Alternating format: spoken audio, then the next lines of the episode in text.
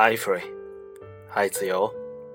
大家好，我是主播小柯。好久不见，歇了好几天，又重新开始。让我们一起进入丰盛人生第一部分：传奇从平凡开始。四，终身事业的开端，加入纽崔莱。事业早期的挫败，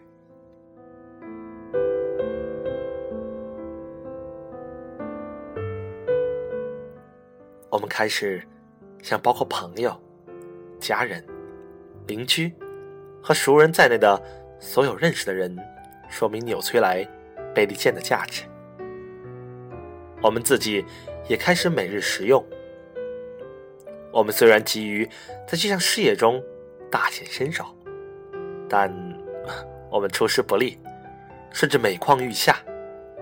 我们邀请了一群朋友来到我们的小屋，为他们播放一段产品短片，然后向友人们表达我们对这个机会感到多么兴奋。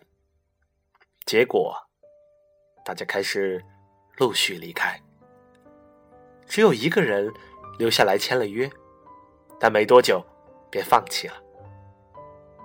之后，生意越来越惨淡。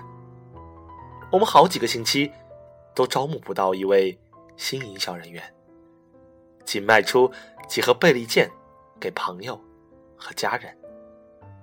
他们可能只是想帮我们一下而已。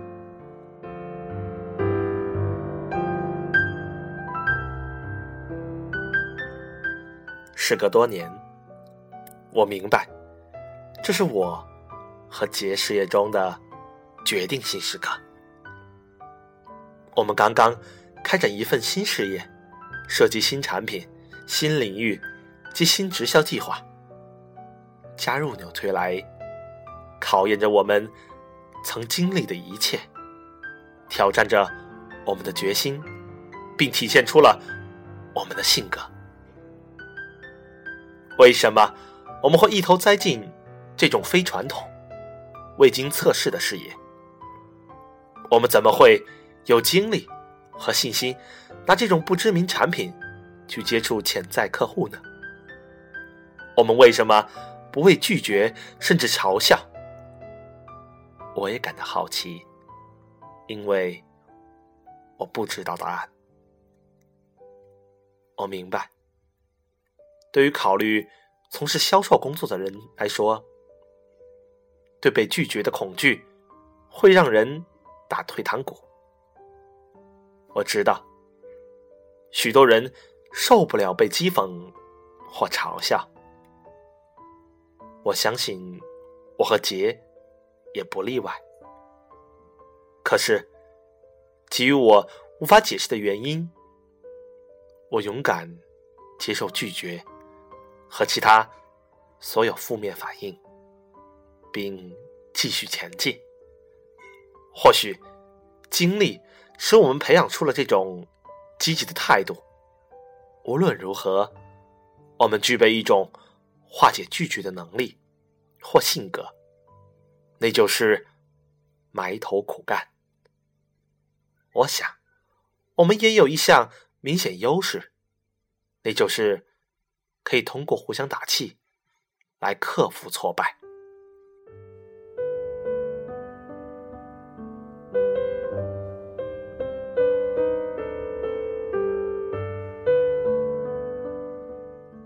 要面对很多难关。首先，家长们虽然会叫孩子把食物吃光、吃蔬菜、饮食均衡，但那个年代几乎没有人吃保健食品或谈论营养。纽崔莱直销计划还很新颖，甚至令人心存疑虑。销售人员抽取一定比例的佣金，原本是惯例。可是，在当时，销售人员自别人的销售额中抽成，还是系统新做法，有点令人困惑。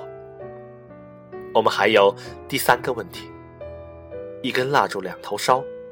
我们同时还在寻找其他事业，而没有专心经营纽崔莱。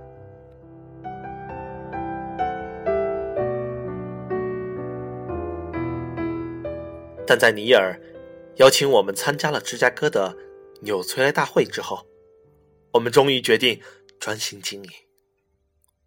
在这四小时的车程中，我们讲好：假如闪电没有击中芝加哥，他或许就永远不会。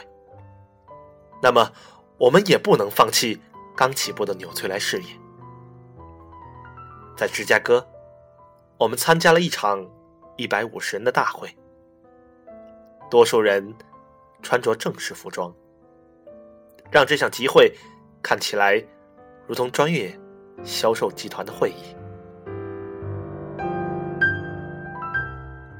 我们与。把纽崔莱事业经营的相当成功的人士，和刚刚加入但热情的令我们感动的人们交谈。